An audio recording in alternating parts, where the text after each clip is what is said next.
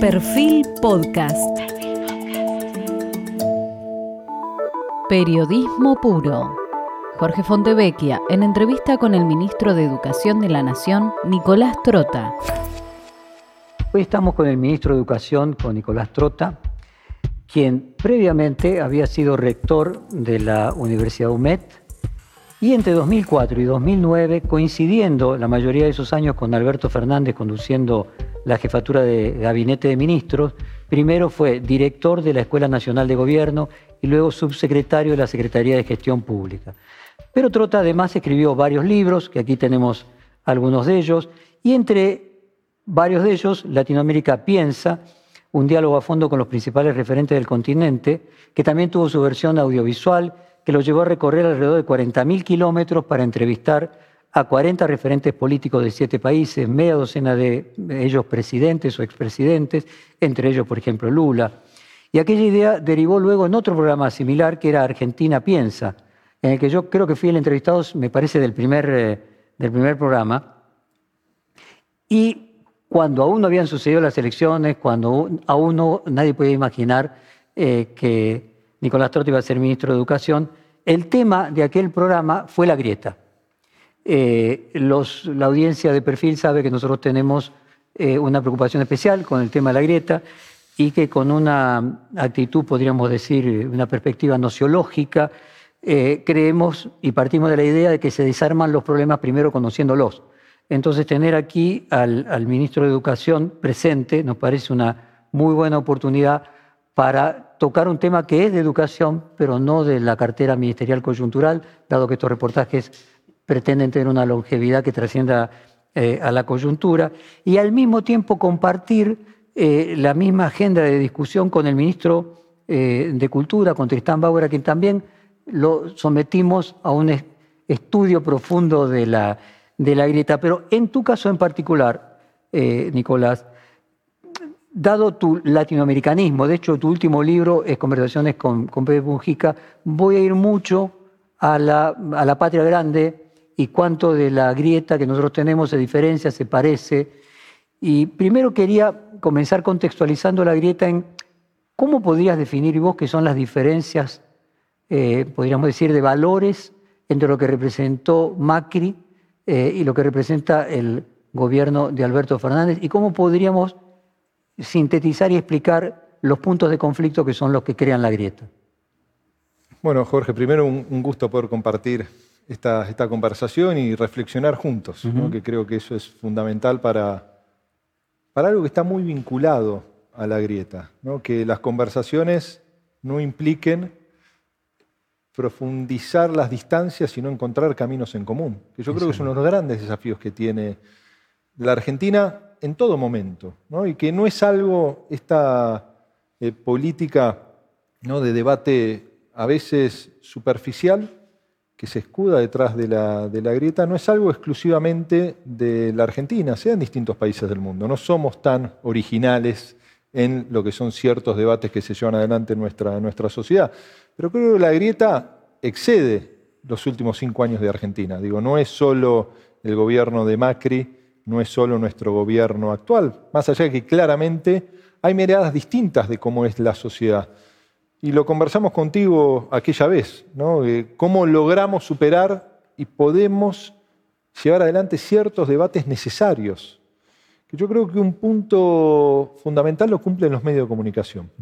No creo que vamos a coincidir en eso, en la necesidad que podamos tener debates sin prejuicio y sin descalificaciones. Pues fíjate, cuando Macri asume, y de hecho en la, la película de Tristan Bauer sobre Tierra Arrasada, él comienza con una parte en la que Macri dice que lo que hay es una batalla cultural, que antes de económica es una batalla eh, cultural. Eh, ¿Vos te encontraste en el resto de países eh, de América Latina batallas culturales o te encontrabas grietas, no sé si llamarlo, más concretas? yo creo que por supuesto hay miradas distintas de la sociedad, que después se expresan en lo que puede ser el despliegue de la construcción política y social, ¿no? porque también la política todos los días se enfrenta a intereses, ¿no? intereses a veces más mayoritarios, intereses de sectores más poderosos que no quieren perder ¿no? cierta posición dominante, pero excede a un sector en particular, sino son realidades que se dan en cada uno de los, de los países. Pero yo en ese sentido creo que no es una batalla cultural, es, en parte es mucho más profundo y es una disputa que es, tan vieja como el ser humano sobre la Tierra. ¿no? Hay ciertos sectores que tienen más una mirada colectiva de, de, lo que somos, seres gregarios, ¿no? de la construcción de la empatía, de ponerse en el lugar del otro, y hay otros que tienen una mirada quizás que consagra más lo individual por sobre lo colectivo. A ver, una perspectiva, porque nosotros hicimos aquel eh, reportaje hará un, año y medio, eh, ahora vos me devolvés la visita, fue en tu, en tu programa. Eh, yo me recuerdo que había llevado, por lo menos mi perspectiva, por una mirada de psicología social. Yo hablaba, usaba un texto de Freud del narcisismo de las pequeñas diferencias, cómo los cercanos terminan teniendo enfrentamientos más, los vecinos se pelean más que los que están lejos. Déjame ahora darle una mirada eh, más, yo diría, eh, más importante que, que, la de la, simplemente la psicología social, sino de las civilizaciones y las culturas. Eh, Samuel Huntington escribió en 1993 en Foreign Affairs un artículo que luego dio origen a su libro el, choque de civilizaciones, que él planteaba que había claramente en el globo terráqueo nueve civilizaciones y, las marcaba con mucha precisión eh. La subsahariana, o sea, la africana negra, latinoamericana, que él la llamaba mestiza indígena, desde una perspectiva obviamente más de, eh, Centroamérica, la musulmana, la hindú, la cínica china, que incluía también Vietnam y Corea, la nipona, la cristiana occidental, que eh, tomaba obviamente Europa, y Estados Unidos, y la cristiana oriental ortodoxa que tomaba Rusia y los países eh, periféricos. Eh, podríamos decir que en esa perspectiva, Argentina, a ser el país que tiene un porcentaje mayor de inmigración y menor de pueblos originarios, eh, no tiene esa amalgama que tienen otros países de América Latina y que parte de nuestra grieta arrastra esa historia que todavía no se amalgamó la población como encontrás en los países del Pacífico o incluso en Brasil con los inmigrantes involuntarios, donde también ellos hablan de la raza brasileña, en el sentido de que hay una mezcla eh, donde finalmente las diferencias se han disipado. ¿Encontrás algo así? Y voy camino a la patria grande y la idea del peronismo como intérprete de la patria grande, mientras que el antiperonismo más porteño no la interpreta. Yo tengo una mirada particular que inclusive cuando en clase muchas veces discutimos el texto de Huntington, se vincula a la propia perspectiva histórica.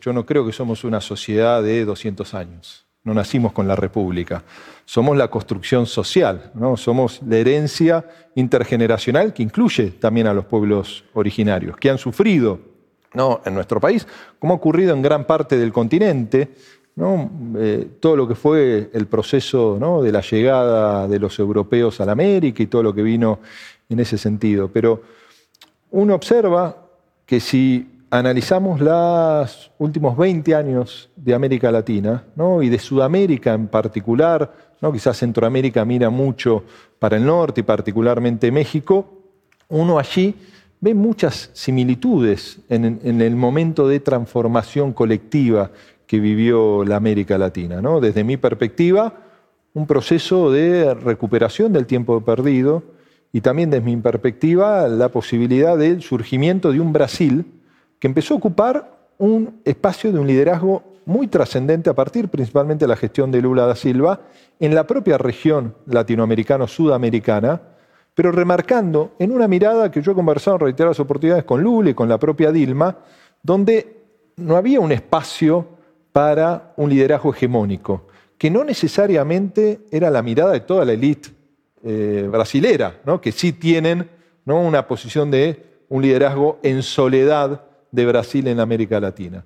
Y que eso también creo que en esos procesos de cambio se encontraron los propios limitantes, ¿no? algo que decía muchas veces Marco Aurelio García, que no se tuvo la capacidad de acelerar las marchas de las transformaciones, de plantear los horizontes. También es muy, muy difícil resolver ¿no? décadas o siglos de ciertas políticas preestablecidas en tan poco tiempo, pero la realidad es que hoy, si miramos atrás, no con nostalgia, sino desde el análisis de la historia, vemos que hoy nuestra región sudamericana ha perdido todo peso en el contexto internacional como dato objetivo. Ahora, déjame, déjame porque dijiste algo eh, en términos antropológicos eh, muy grandes, y después entro en Brasil, que también es uno de mis temas eh, que compartimos preferencia.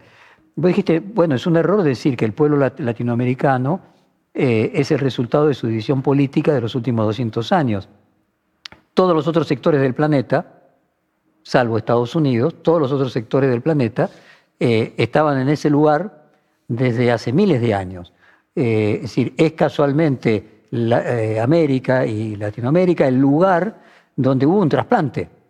Entonces, ¿dónde comienza la cultura? Por eso la pregunta es si Latinoamérica, en aquellos lugares donde no hay, como en México, eh, una proporción muy alta, o Perú, una proporción mayoritaria de descendientes de pueblos precolombinos, en cuyo caso sí la historia comenzó hace muchísimos años, y no se da en el caso de Latinoamérica y fundamentalmente la Latinoamérica del Atlántico, que todavía no se produjo esa amalgama. O sea, es una mezcla entre eh, pueblos originarios y, e inmigrantes.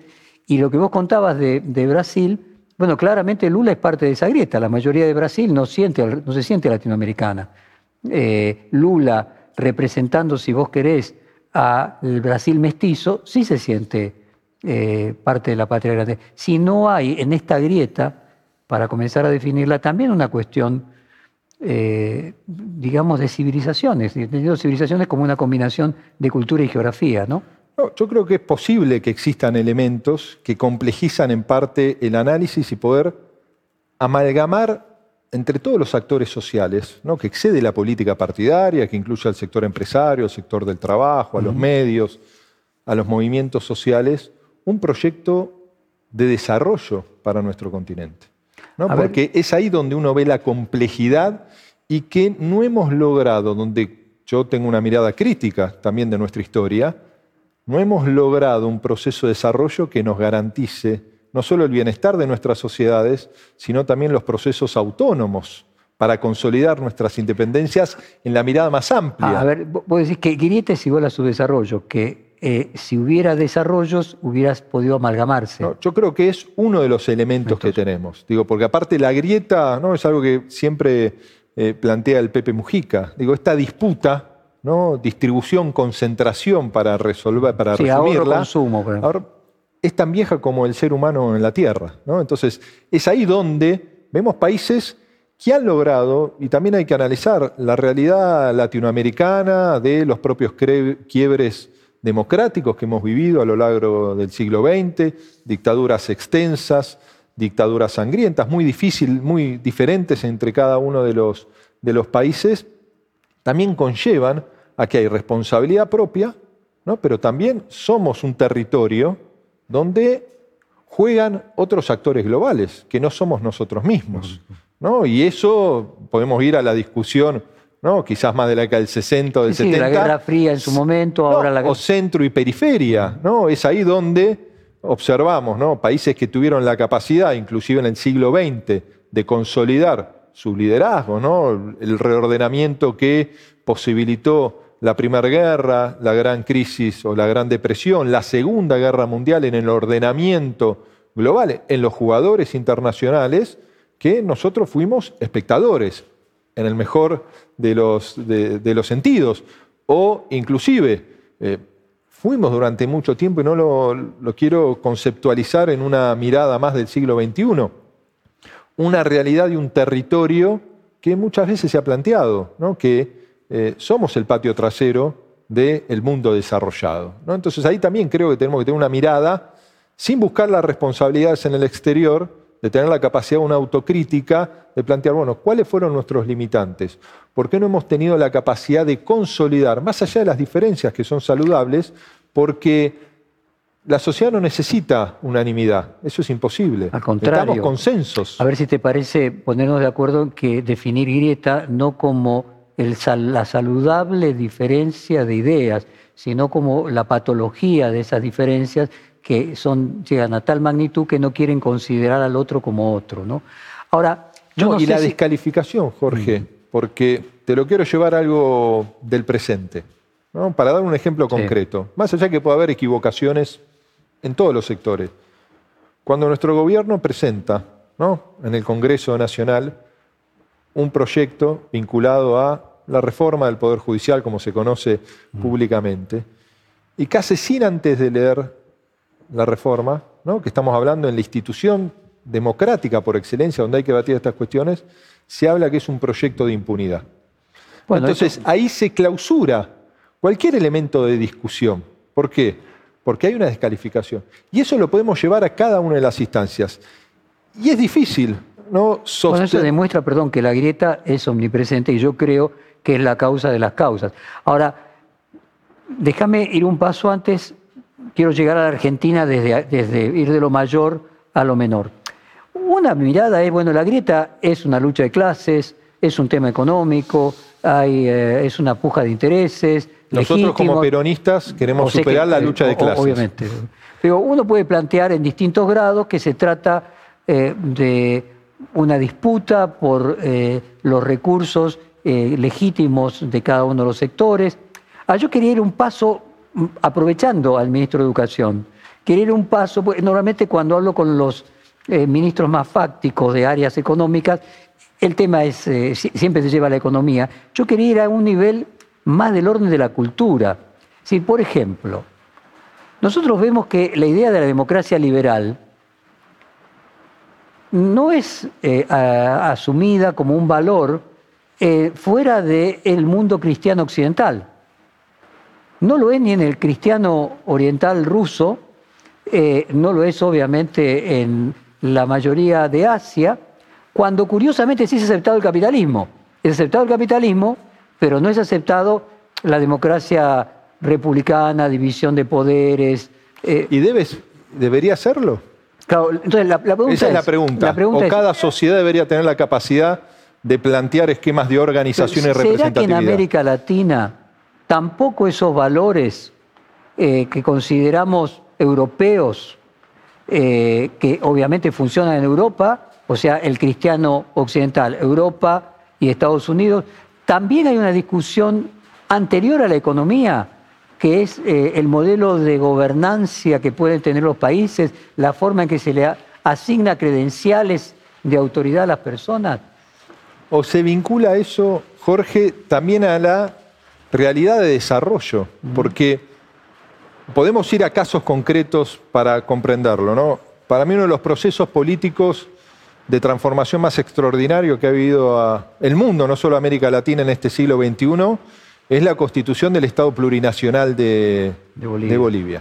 No, en términos objetivos, es el país que más ha crecido en Sudamérica en estos 20 años. ¿no? Ha sido un proceso de, de crecimiento explosivo, de Bueno, yo distribución. justamente quería preguntarte si vos encontrabas en los pueblos incas escala de valores diferentes que hacían que esa grieta fuera diferente. Bueno, y ahí lograron conjugar ¿no? un país que ha sufrido ¿no? cinco siglos de expoliación de sus recursos, ¿no? dos siglos de república, donde la mayoría descendiente de pueblos indígenas no tenía la representatividad que empezó a ganar a partir de lo- del gobierno de Evo Morales. Y ahí, ahí observamos que más allá de, por supuesto, si se produce esa realidad, es porque hubo un desgaste político, puede haber existido equivocaciones, que creo que el propio o propios sectores del movimiento al socialismo remarcan, reconocen, pero también hubo una ruptura de ciertos aspectos de la democracia liberal occidental en, no, en ese país. Yo quería llevarte a eso. Si no hay antes de la discusión económica una grieta de modelo cultural, lo que Huntington planteaba el choque de civilizaciones entre la civilización de la patria grande de los pueblos originarios, que en la Argentina se daba en mucha menor medida, pero en los últimos 50 años con la inmigración ha cobrado una importancia distinta, con los valores del porteño cosmopolita europeo eh, que había llegado a los barcos o hijo del que había llegado a los barcos. Si no hay en el fondo también esa discusión de choque de culturas. Pero si uno analiza en la diversidad de realidades de la Argentina, ¿dónde está la grieta más profunda? ¿No es en esta capital federal? ¿No es en términos de la lógica nacional, de sector más, desde la perspectiva que estás planteando, más, europeizante. Más europeizante. Y de las grandes ciudades. De las grandes y los, ciudades. los sectores más desarrollados. Pero del yo creo del que el desafío que tenemos, Jorge, Cuando vos ves el mapa de la votación, ves con claridad lo mismo de Huntington cuando él te muestra cómo están divididos los sectores por sus, podríamos decir, valores civilizatorios. Y vos también podrías plantearte en qué porcentaje de la población eh, de inmigrantes o descendientes de pueblos originarios te encontrás eh, eh, en la proporción total de la población y los resultados electorales. Entonces, por eso quería ir un paso antes de la economía eh, y quedarme para luego entrar en la economía si no había y si no percibías vos en América Latina en tus viajes por Sudamérica, que lo que había era lo que Huntington llamaba un choque de civilizaciones. No, yo no sé, yo no creo que haya choques civilizaciones. Yo creo que hay un choque de perspectivas distintas en lo que debe ser la construcción de un modelo de inclusión Pero colectiva. como resultado de culturas distintas a lo que iba. Culturas o intereses. Bueno, el interés sería el económico. Yo lo que me No, pre- y social también, ¿no? Bueno, si Porque su consecu- Pero mi pregunta es si vos crees que además, eh, y, y con esto agoto el, el aspecto cultural para entrar a lo demás, si crees que además eh, hay, eh, por tu recorrido por 40.000 kilómetros, ¿cuánto, tiempo estuviste recorriendo? No, ¿Todo un año y medio. Muy bien. Desde o sea, diste México- un baño de Patria Grande gigante. Si no encontrabas que no había cuestiones culturales. Culturales no me estoy refiriendo de nivel de educación, No. culturales en el sentido No, por profundo supuesto, por supuesto que hay aspectos culturales. Si nosotros vemos eh, la realidad histórica de la Argentina, es muy distinta a lo que puede ser la realidad de un país andino, ¿no? del propio Perú o del propio Bolivia. Si uno recorre o incluso de Paraguay, que no es andino, pero el porcentaje que tenía en su momento de descendientes de pueblos originarios, de los mismos pueblos originarios que en la Argentina se exterminaron y en Brasil se exterminaron, pero en Paraguay no. No, bueno, pero han sido construcciones culturales, sociales, atravesados también, cada uno de ellos, por los procesos políticos del siglo XX. ¿no? Si uno analiza, por ejemplo, Chile, ¿no? para poner un ejemplo concreto, ¿no? un Chile que hoy cruje, ¿no? que quizás eh, la No, Cuando vos pandemia... hablas con los sociólogos chilenos, te plantean que el tema de los pueblos originarios en Chile es crucial en esta, en, en esta circunstancia actual. Hay, digo, Que estaba la- latente, que estaba latente. Está latente, Una olla es una olla ahí. de presión claramente, pero es una olla de presión, ¿no? no solo desde el aspecto cultural más histórico, sino también atravesado por la larga dictadura de Pinochet y el corset de la propia No, la- democracia. La, economía tiene una importancia determinante. Simplemente yo lo que... eh, Porque Paraguay es Paraguay, ¿no? Más allá de la guerra de la Triple Alianza, que todavía las cicatrices están en carne viva, uno habla con dirigentes sociales, políticos, y es algo muy recurrente, más allá que pasaron 150 años ya de aquel entonces, eh, pero también está atravesado por la dictadura más larga de Sudamérica, que fue la dictadura Stroessner. Entonces, es ahí donde observamos también. Eh, si vos me decís cuál es parte del problema que tenemos, que uno imaginaba que había, se había transitado a partir de la primavera democrática una recuperación de la institucionalización y del valor democracia con las características de cada país, hoy estamos en una situación de mucha complejidad, donde nuestras democracias son hackeadas. ¿no? Lo que pasó en Bolivia es muy preocupante para toda la región. ¿no? Lo que ha pasado en Brasil, desde mi mirada, que probablemente tengo una mirada distinta al respecto, digo, la proscripción de un candidato es también algo preocupante para la región, mucho más cuando vemos que esa proscripción tuvo un efecto en el resultado electoral y todo lo que ocurrió después, que manifiesta, ¿no? a partir también de ciertas filtraciones en los medios de comunicación, por lo menos una instancia de manipulación Ah, del proceso judicial. Yo quería llegar desde Latinoamérica a la Argentina para preguntarte si vos crees que en realidad el éxito electoral del peronismo como el partido que en, en las últimas varias décadas, eh, siete décadas, ha sido el que más elecciones ha ganado, es resultado también de que es el que mejor entendió este tema de la patria grande. Yo creo probablemente... Desde Evita con, eh, con mis cabecitas, con mis descamisados, desde la mirada de Cristina Kirchner eh, respecto de los pueblos originarios. Si no hay algo en el, en el peronismo que lo ha hecho eh, tan exitoso, de comprender mejor que el resto de los países esa parte. Yo no sé si la patria grande de Argentina. Yo no sé si la patria grande, lo que ha tenido el peronismo es inclusive eh, un, un, proceso político y social de comprensión de, de, los colectivos sociales en distintos momentos de la historia. De la heterogeneidad. De la heterogeneidad, pero que han sufrido también la exclusión la discriminación y el abandono. ¿Y no sufrieron casualmente esos sectores la discriminación? ¿Y, el peronismo fue el que los representó? En y, que esa, momentos... y que si vos cierta miopía del no peronismo, de no ver, querer ver una Argentina europea absolutamente y que ese era el error y que luego se traslada a la economía.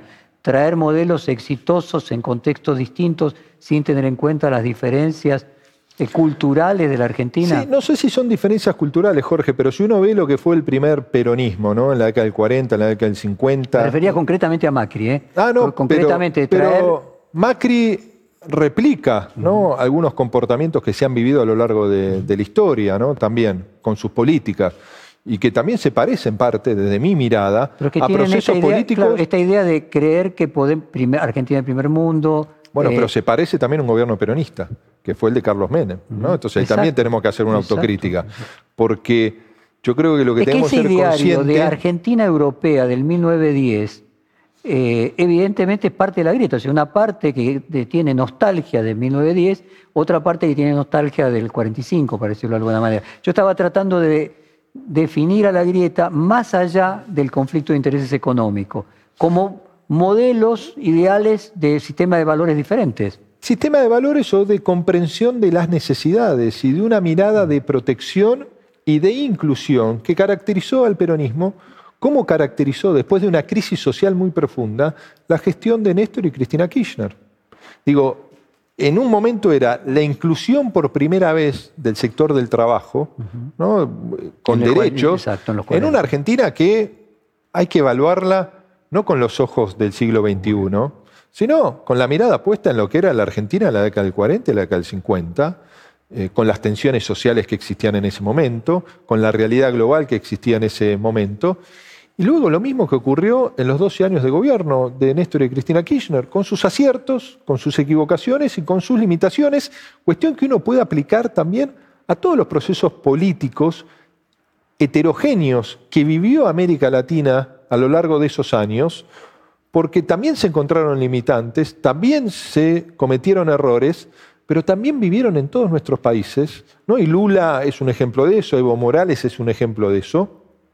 Lula habla siempre de la exuberancia, de un momento de inclusión social que vivió Brasil como nunca antes en su historia, con un proceso de desarrollo económico que permitía, para terminar esa mirada de ese proceso político, desde el protagonismo de Brasil en los BRICS, para poner un ejemplo, que es, si uno mira la historia de los últimos 50 años, desde mi perspectiva era la primera vez que entraba en crisis la fotografía de los vencedores de la Segunda Guerra Mundial, porque surgió un nuevo jugador global que era Brasil.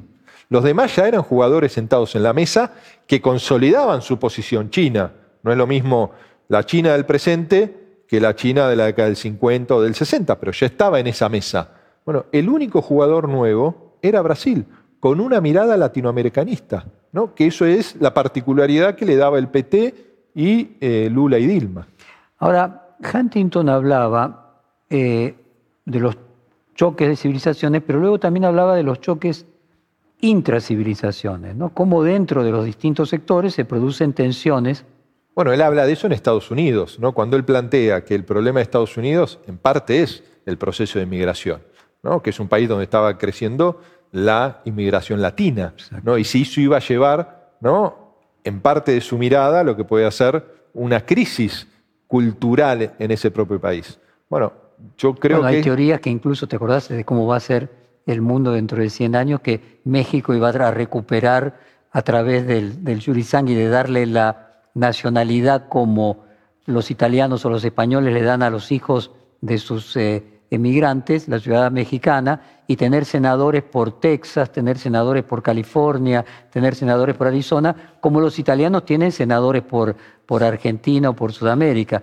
Ahora, en ese planteo Huntington dice, bueno, eh, cuando se producen eh, luchas intracivilizatorias y se trata de países que no han logrado eh, tener un carácter claro eh, de su origen civilizatorio, podríamos decir, de su cultura, eh, él, lo llama desgarrados de alguna de las culturas dominantes, la respuesta es el nacionalismo. y hay, a mí me parece un, un, sitio que se llama la batalla cultural, que se define a sí mismo, te voy a decir textualmente, espacio de expresión nacional popular entre Gramsci y Jaureche, con color moreno americano de la patria grande, no apto para gorilas, troscos ni progres. Lo que uno podría inferir que en tanto los gorilas, los troscos y los progres tienen en común no ser nacionales y populares. O sea, podríamos decir que otra de las características del peronismo fue interpretar ese nacionalismo, fíjate cómo está definido acá, entre Gramsci y Jaureche, de color moreno americano de la patria grande. Bueno, yo creo que somos un continente mestizo. ¿no? Y eso es un activo ¿no? en la diversidad de construcción. Ahora, si vos me decís, Jorge, yo creo más allá de la discusión más sociológica de lo que puede ser eh, la grieta, ¿no? el desafío que nosotros tenemos es, inclusive por momentos, no más allá que alguien se enoje por lo que voy a decir, es de dejar de disputar la historia, porque nosotros en, nuestro país no solo está en disputa el presente, muchas veces está en disputa la historia. Y, tenemos que tener una discusión profunda, que yo creo que es lo que plantea el presidente, ¿no? atravesado hoy por una pandemia, con aciertos, con equivocaciones, pero plantear esa discusión de fondo, si nosotros no logramos... ¿No está ahí el síntoma de la grieta del presente en la imposibilidad de resolver eh, por lo menos una historia común? Yo, yo creo que probablemente sí. Pero ¿quién, ¿quién da el primer paso? En la película de Tierra Arrasada está la imagen clara de Evita en el actual ministerio, varios ministerios, entre ellos el de salud, pero en su momento de obras públicas, y se apaga la imagen de Evita, como llega el macrismo y se apaga la imagen de, de Evita. Ese rechazo a Evita podría ser uno de esos síntomas que todavía perdura y en ella el rechazo a Cristina. Es que yo creo que el propio expresidente planteaba que era una disputa cultural.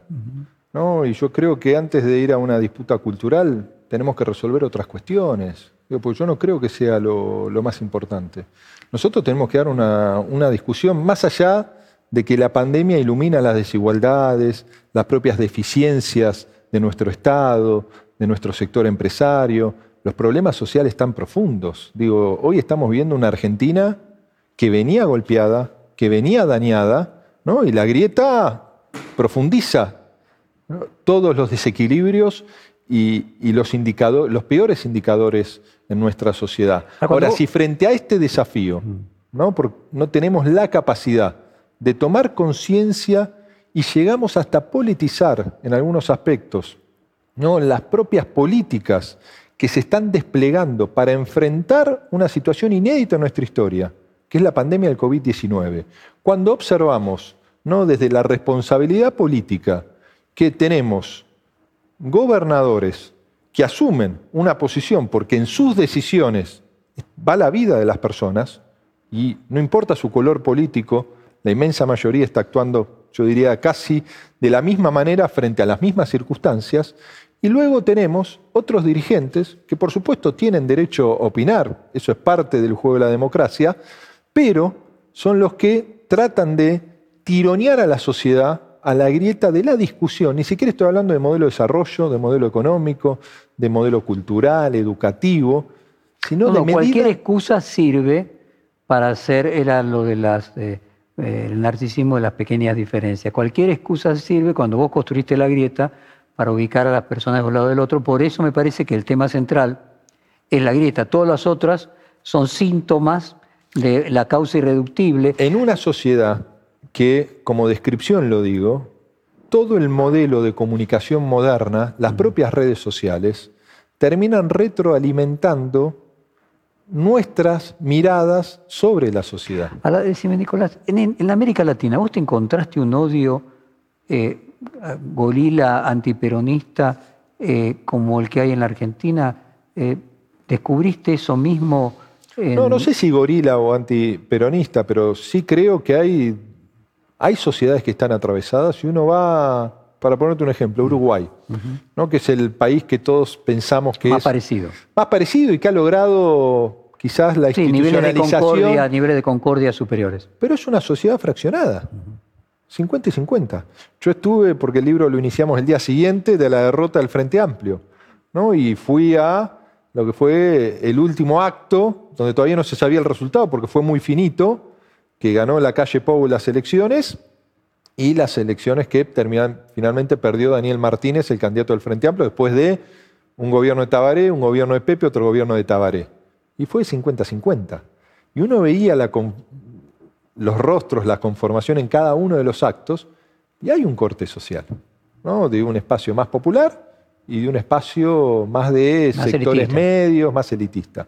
Bueno, y ahí uno ve en un país más pequeño, con una institucionalización diferente a la nuestra, también fíjate, Nicolás, tensiones. pero- uno lo ve en los Estados Unidos. Ahora no puede, bueno, pero ahí está, eh, ahí creo que es patológico. En el caso de Uruguay, permitime a ver si yo por lo menos lo interpreto bien. Vos después de haber hecho el libro de Pepe Mujica, obviamente tenés mucha mejor información. Se lo pone como modelo de la manera de resolver, no patológicamente, las diferencias. O sea, las diferencias, uno puede decir, son sanas.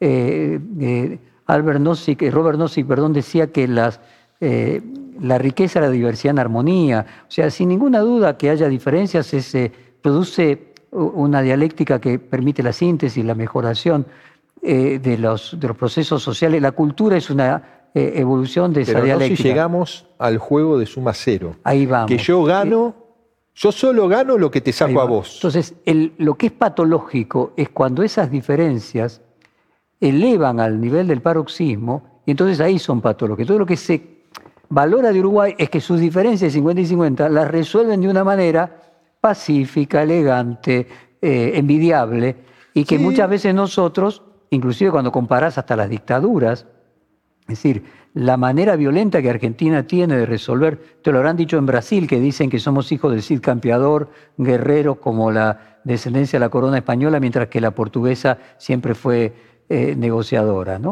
O sea, el grado de violencia en la resolución de esas diferencias que son legítimas, que en la medida de que sean reconocidas como diferencias de intereses legítimas, eh, no tendrían que producir grieta. Grieta es la patología de eso. Estoy de acuerdo, ¿no? Pero entonces ahí es cómo salimos de esa situación, ¿no? Que si no lo logramos inclusive, no digo en todos los sectores, porque vuelvo a lo mismo, si uno ve los poderes ejecutivos provinciales, hay un acuerdo en lo que debe ser el camino, complejo, difícil. A ver, déjame tirar una síntesis. Y, y voy a Gramsci nuevamente, ¿no? La idea de la hegemonía, que ya sea cultural o en cualquier otro aspecto, Gramsci hablaba de la cultural, es la dominación de un grupo para la persuasión de otros sometidos para imponer sus propios valores, creencias, ideologías que configuran y sostienen un sistema político y social con el fin de perpetuarlo. ¿no será el problema de que cada uno de estos dos sectores quiere imponerle al otro su sistema de valores en lugar de reconocer validez al sistema de valores del otro? Si yo o sea me- que la hegemonía inconclusa, porque evidentemente nadie termina ganando en esta hegemonía, No, perder, pierde todo el mundo. pierde es- todo el mundo exactamente. porque cada... Si nosotros vemos inclusive los, años de democracia, ¿no? en términos de lo que es la consolidación del propio desarrollo, del estado de bienestar, hemos vivido la década del 70 ¿no? con procesos políticos muy distintos, ¿no? procesos políticos que han consolidado la desigualdad y procesos políticos que han tenido la voluntad y en términos objetivos la realidad de modificación de esa desigualdad, siempre llegamos, el objetivo es llegar al punto de partida, pero nunca hemos logrado superar. Y uno lo ve en datos objetivos, ¿no? en datos esa- vinculados esa a la paz- expansión y capacidad de creación de riqueza, a la distribución de esa riqueza. Pero es algo, Jorge, más allá de las diferencias que uno puede observar, es que también creo yo que se vincula ¿no? a la posición y al lugar histórico que nuestra América Latina ha ocupado a lo largo de su historia, con responsabilidad propia, porque no es que uno tiene una mirada antiimperialista, para decirlo en términos más antiguos, sino, por supuesto, con limitantes propios, pero también con una realidad de fuerte injerencia y lo confirman a lo largo de nuestra historia en el siglo XX. ¿no? Uno lo puede ver desde cuestiones concretas, injerencias externas en el informe Church, en eh, la situación de, de Chile de Salvador Allende previo al golpe de Estado de Pinochet, en el 73, para poner un ejemplo. No, Sí, los golpes de Estado en América Latina militares, todos estaban atravesados por la Guerra Fría, sin ninguna y duda. Y tenían un impacto cada Esa uno de idea de cada uno de intentar o matarlo físicamente, o matarlo culturalmente, o matarlo eh, periodismo de guerra, o, pero que en cada uno de los casos, que cada sector aspire a ser hegemónico. La idea de eh, el, cambiemos de no vuelven nunca más, y si vos mirás la película de Bauer al terminar, eh, no, no, vuelve nunca más, neoliberalismo nunca más.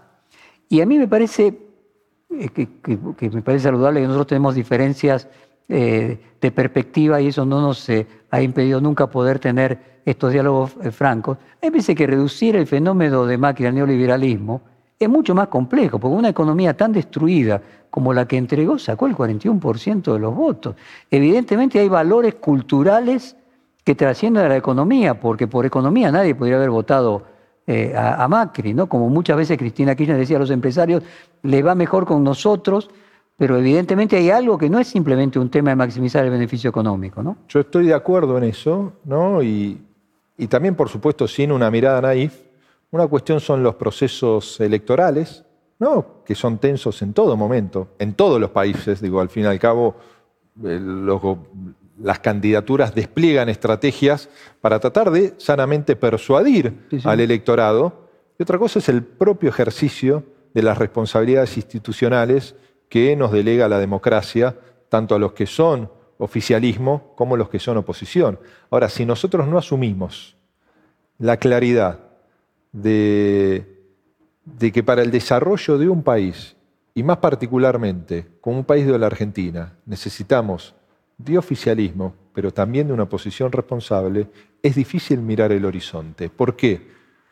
Porque cuando uno empieza a plantear, no solo en términos nacionales, sino en el contexto internacional, cuestiones como.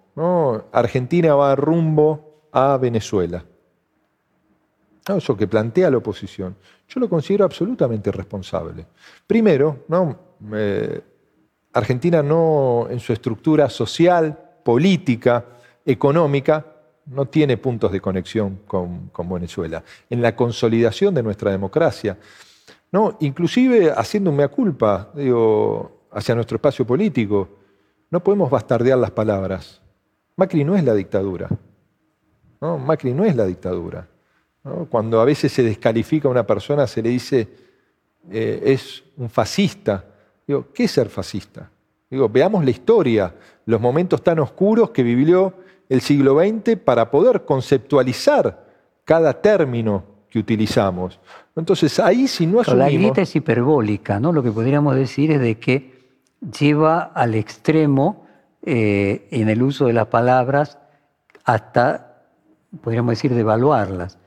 ¿Notas un crecimiento nuevamente después de cierta, podríamos decir, pacificación que vemos cuando comenzó las cuarentenas, que un grado de consenso parecía que la grieta había bajado? ¿Notas nuevamente un, como un rebote, un recrecimiento de la grieta? Yo creo que sí, yo creo que sí, en sectores no con representatividad ejecutiva, pero sí con representatividad en el Congreso. ¿No? ¿Y, dentro... y, eso atenta, ¿no? porque creo que ahí se prioriza, lo digo como término objetivo, ¿no? el posicionamiento político. Y desde el gobierno que... también ves, digo, para ser justos. No, no, no, es que yo creo que una cosa lleva a la otra. Y también Acción de... y reacción, decís vos. Y Jorge, también de los medios de comunicación. Cuando continuamos aquí con el ministro de Educación, Nicolás Trote, y habíamos entrado en el tema de los medios de comunicación, su importancia en las elecciones y también la, su responsabilidad en la grieta. Y me gustaría entrar, llegando nuevamente de afuera hacia adentro, ¿qué diferencia encontrás en los medios de comunicación en Brasil y la Argentina y su relación con la No, grieta? bueno, pero en eso sos especialista vos. Bueno, pero... pero, pero no puedo opinar yo de medios en Brasil. Creo que es una sociedad, lo hemos conversado, que se informa de una manera distinta a la Argentina. ¿no? El peso de la televisión mucho en mayor. Brasil es mucho mayor que de una sociedad que, no digo que se informe por el papel, pero que el papel construye el sentido común, construye la agenda diaria, cosa que no ocurre en Brasil. Pero yo no veo a los medios como adversarios, ¿no? Me parece que en la democracia son fundamentales. Ahora, sí lo que uno observa en el mundo, no solo en Argentina, que los medios asumen posiciones. Y no quiere decir que esté mal. ¿no? El problema es cuando esas posiciones complejizan los debates profundos que se darán en la sociedad. Pasa en los Estados Unidos, digo, desde Fox hasta la CNN, ¿no? y el propio despliegue para quizás mencionar los dos canales de noticias más conocidos en términos internacionales. Pasa también en, Brasil con O Globo en lo que ha sido su rol, que uno ve también que hoy tiene una marcada agenda de oposición al propio gobierno de, de Jair Bolsonaro. ¿no? Ha pasado con muchos medios, con la particularidad que hoy podríamos decir que los medios en Brasil son más independientes porque son más ricos. Entonces Globo puede darse el lujo este de ser crítico tanto del PT como de Bolsonaro. Pero yo creo que no que- se vio acá en la Argentina. Pero yo creo que hoy O Globo añora la posibilidad de ser crítico del PT de Lula. Totalmente, pero ¿no? lo que te decía es que fue crítico de los dos. Aquí lo que se vio es que hubo un cambio de gobierno y no continuó la crítica, ¿no? Bueno, es que yo creo que también eh, con lo positivo que esto implica, ¿no? nuestro gobierno Me refería, perdón, un cambio de gobierno de Cristina Kirchner a Macri y que no continuó la... Si uno quisiera homologar a Cristina Kirchner con Lula y Dilma y quisiera homologar a Globo con Clarín, lo que encontramos es que en el cambio de gobiernos eh, como el PT o el peronismo a, gobiernos como el de Macri y el de Bolsonaro, la actitud de los medios más importantes no fue la misma que fue en Brasil. Yo le asigno mucha importancia eh, a que, bueno, tienen una... eh, soltura financiera que le permite cruzar varios periodos presidenciales, mientras que en la Argentina la fragilidad es mayor. Pero bueno, es, uno, es multicausal, ¿no? No, pero Eh, igual- Creo que también la grieta acá es más fuerte que en Brasil eh, y creo que el PT es mucho más chico que el peronismo. El PT es mucho más chico, pero quizás es un espacio más homogéneo. ¿no? El peronismo Claro, es claro. absolutamente Por heterogéneo. eso, por, eso, por eso el peronismo es mayor. Por es decir, esa supuesto. capacidad de amalgamar la suma de, de- de- de diversidades lo hace eh, mucho más, más potente que el PT. Lo hace mucho más potente, sí tiene una matriz ideológica particular, pero conviven posiciones, ¿no? Y mucho más a partir de la irrupción de, de la figura de Néstor Kirchner, más progresistas, para decirlo de alguna manera, o de izquierda, de centro izquierda, con posiciones más de un peronismo tradicional, ¿no? Y eso le da la posibilidad, inclusive en los momentos de la rota electoral nacional, de tener la mayoría de los gobiernos eh, provinciales. A mí me queda claro que las posibilidades que tiene electorales el PT no son muy grandes en, Brasil eh, y sí se percibe la perennidad del peronismo, ¿no? El peronismo como un fenómeno. Eh, alguna vez Corach me dijo que si Perón reviviese se asombraría de la duración que tiene el, el peronismo. En Brasil los movimientos han sido todos mucho más efímeros, eh, si bien hubo algunos elementos que podían ser comparables en los años 50 a- al peronismo, nunca, nunca fueron longevos y pareciera en el caso del PT lo mismo. En el caso del peronismo, que por primera vez le toca administrar una situación económica que lo va a llevar a elecciones con, con una crisis de una magnitud pocas veces vista. No, falta mucho para las elecciones. Eh, y falta un año, sí, mirada, falta un año. Nuestra mirada es que, superada la pandemia, ¿no? que obviamente nuestro gobierno está desplegando en una situación de enorme complejidad económica y fiscal, una respuesta que intentamos que llegue a la inmensa mayoría de los argentinos. ¿no? Si vos me decís, O Jorge, sea, sos optimista por lo que veo. yo soy optimista y yo creo que nuestro gobierno, ¿no? más allá que hoy añoramos las complejidades bien cuesta arriba que teníamos en febrero y marzo, porque todos imaginamos un 2020 muy complejo, muy difícil, pero en nada se parecen hoy las complejidades que tiene la Argentina las que tenía aquel entonces, por el impacto de la pandemia. Argentina, a diferencia inclusive de otros países latinoamericanos, nos embiste la pandemia con dos años de recesión. Y con tres de cuatro años muy negativos en términos sociales, económicos, salvo el 17, digo, más allá de la posición que tenga uno, son datos objetivos. Digo, caída del PBI, crecimiento del desempleo, caída de capacidad de compra del salario, crecimiento de la pobreza. Tres de los cuatro años anteriores a Macri de Cristina Kirchner tampoco hubo crecimiento si lo medís de punta a punta. Venimos de 10 años de un país. Hoy tenemos el producto, bueno, antes de la pandemia teníamos el Producto Bruto de 1998 per cápita. Y se supone que vamos a terminar después de la pandemia con el del Producto Bruto per cápita del año 74. Bueno, pero la 50 años para atrás. La realidad, Jorge, es que... ¿Tendrá consecuencias electorales? Me pregunto eso. Bueno, pero la realidad es que también la gestión de Macri, ¿no? que además nos dejó recesión, nos dejó sobreendeudamiento. Lo que hace casi inexplicable el proceso que vivimos. ¿no? Porque a una Argentina que se le inyectó esa enorme cantidad de deudas, ¿no? 180 mil millones entre sector público, nacional, provincial, sector privado, de endeudamiento, no tuvo ningún impacto en el desarrollo en ninguno de los áreas. Se sostuvo ¿no? principalmente políticas de nuestra mirada fallidas. Pero fíjate, déjamelo poner en estos términos. Voy a hacer una simplificación eh, eh, eh, no académica, así que pido disculpas a priori. Uno podría decir de que cuando asume Menem después de Alfonsín, había habido una explosión en el gobierno anterior con una hiperinflación y entonces el peronismo llegó pero ya se había producido eh, la explosión previo a la llegada del peronismo al gobierno. Uno puede decir cuando Dualde asume y luego también Néstor Kirchner como continuación, ya se había producido la explosión en el 2001 y comienzo del 2002 con el gobierno anterior. Y venimos sintiendo de que Cristina Kirchner le pasa a Macri una situación eh, de desajuste macroeconómico, Macri con 50 mil millones de dólares del Fondo Monetario se la pasa a Alberto Fernández, pero el que le toca gobernar ahora no goza, entre comillas, del costo político pagado por la explosión del anterior. ¿No será que le va a tocar por primera vez al peronismo enfrentar una situación en la que el costo social eh, de una crisis económica eh, le toque sin la posibilidad de echarle la culpa totalmente al, al anterior? Porque va a haber un desplazamiento entre que se va Macri y eh, va a haber elecciones el, próximo año. ¿Le asignás algún riesgo a que la economía tenga consecuencias de costo político para las elecciones del próximo año?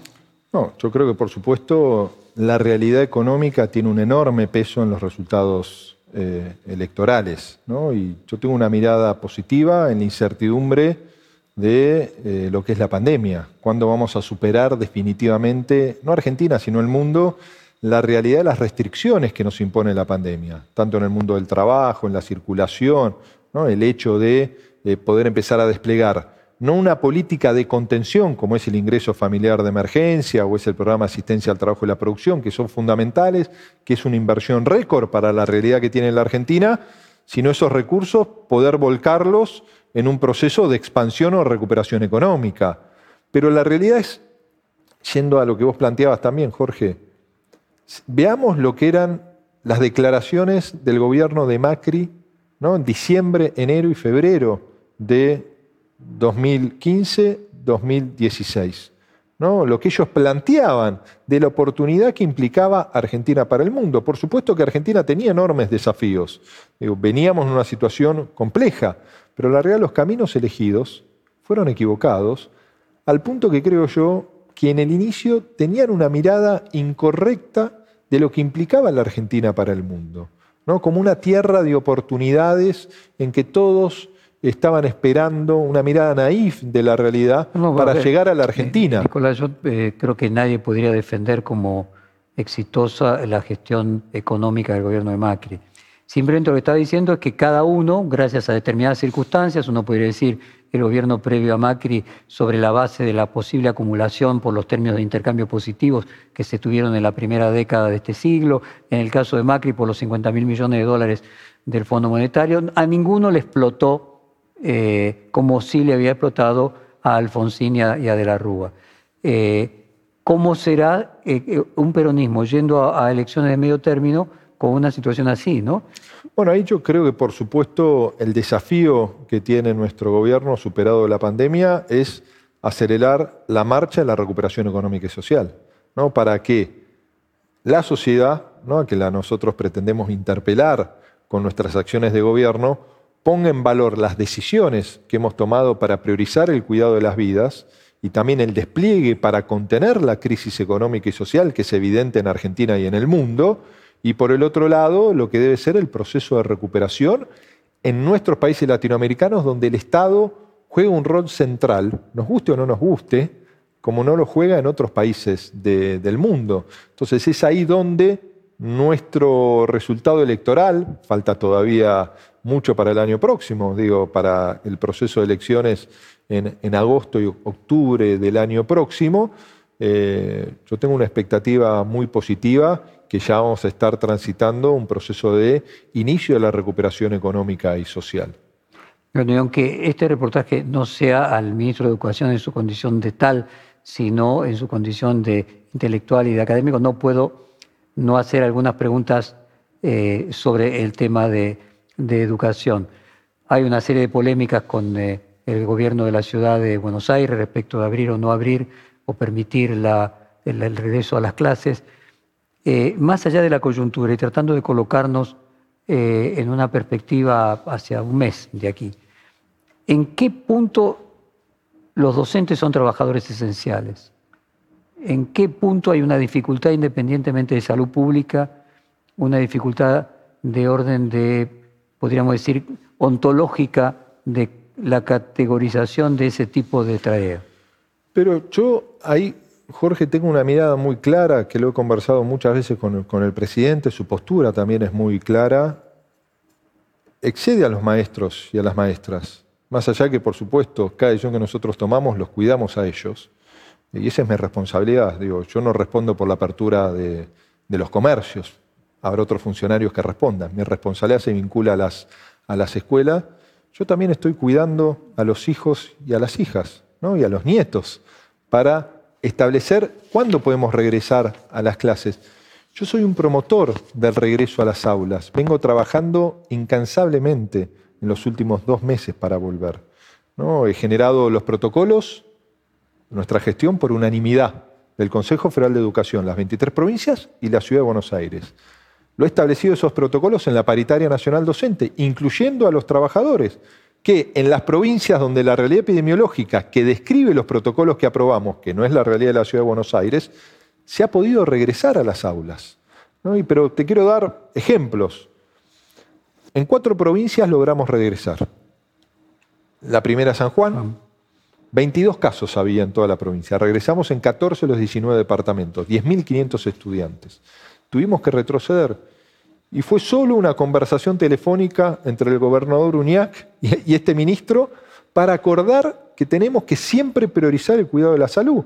Hubo 69 casos, ¿no? a partir de una persona que llegó a Caucete, un departamento, tuvo síntomas, hubo cuatro contagiados, empezó el temor de la circulación comunitaria.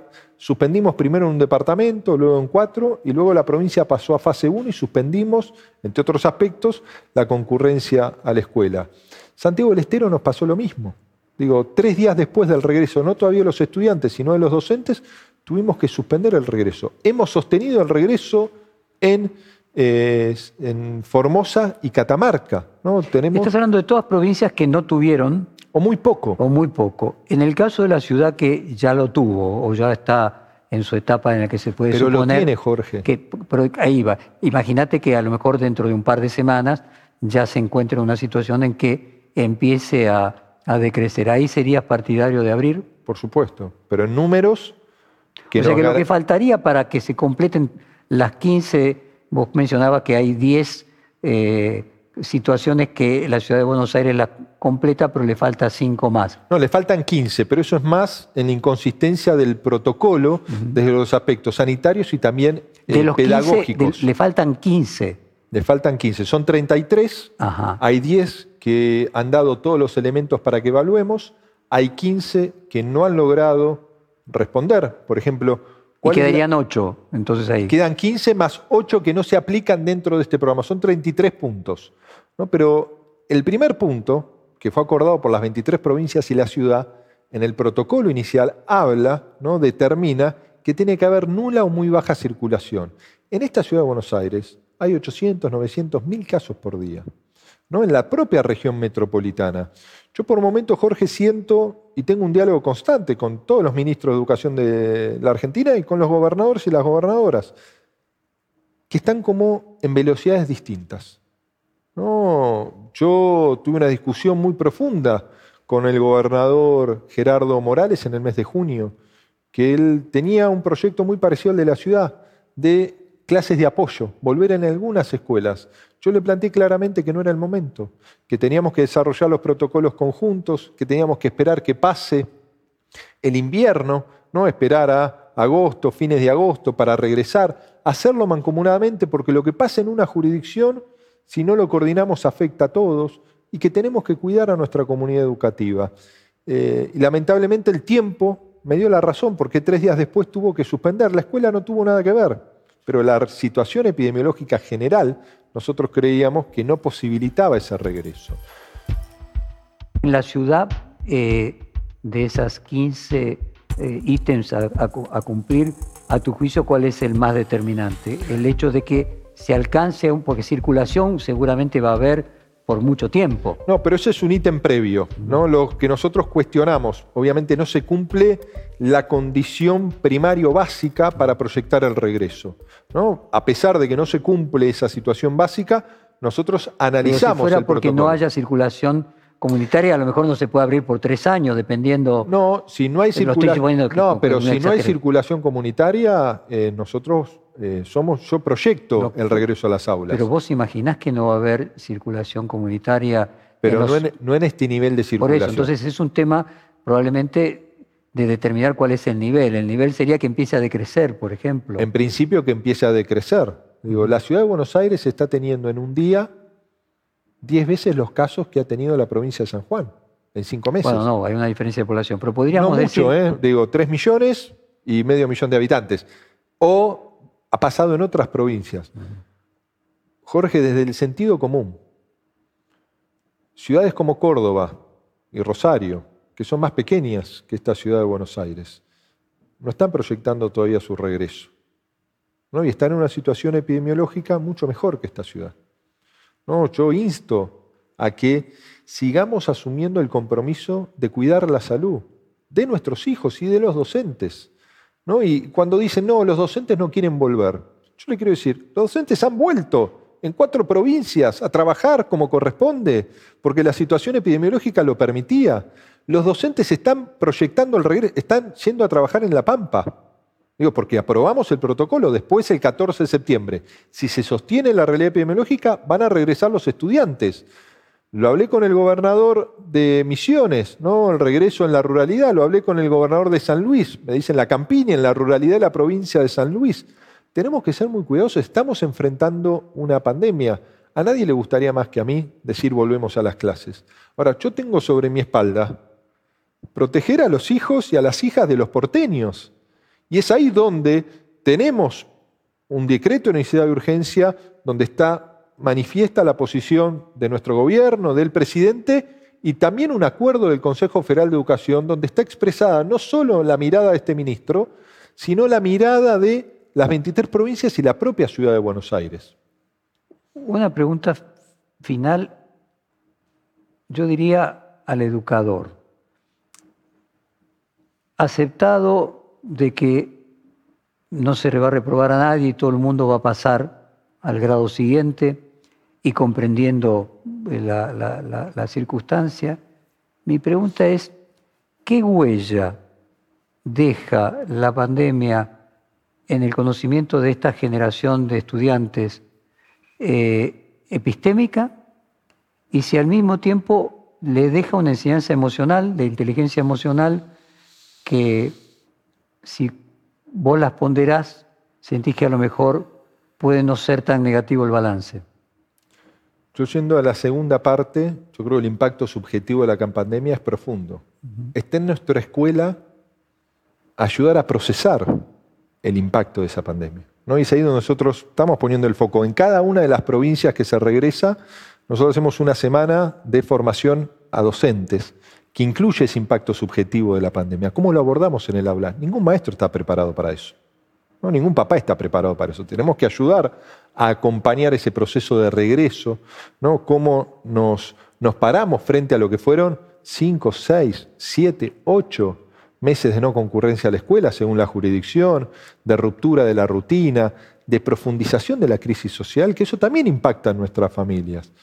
Pero siendo claro, Jorge, que la desigualdad no nació con la pandemia, era previa, claramente era Pero previa. digo, para los padres, yo no sé si es un elemento eh, de consuelo dentro de la desgracia que significa la pandemia, de que hay distintos tipos de conocimientos que uno incorpora, los epistémicos, eh, que tienen que ver con algo del orden de lo racional eh, y de ciertas técnicas, pero hay otra inteligencia emocional que requiere también conocimientos, la resiliencia, eh, la capacidad de soportar situaciones y cuotas de estrés superiores.